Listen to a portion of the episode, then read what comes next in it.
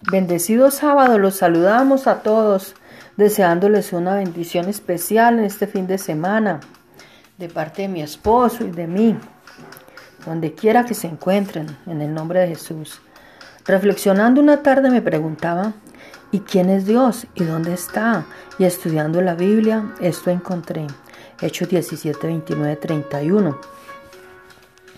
Siendo pues linaje de Dios, no debemos pensar que la divinidad sea semejante a oro, o plata, o piedra, escultura de arte o de imaginación de hombres. Pero Dios, habiendo pasado por alto los tiempos de esta ignorancia, ahora manda a todos los hombres en todo lugar que se arrepientan, por cuanto ha establecido un día en el cual juzgará al mundo con justicia, por aquel varón a quien designó, dando fe a todos con haberle levantado de los muertos. Y con esta palabra descrita anteriormente me respondió acerca de mi reflexión, entendiendo que Él entregó a su Hijo unigénito para morir por nosotros los pecadores y que vive en su morada santa.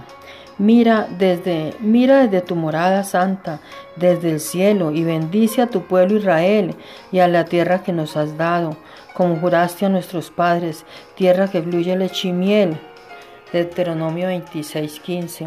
Ahora mi oración será mirando al cielo, a su morada santa, hacia donde mi corazón y clamor se inclinará solamente en el nombre de Jesús. Amén.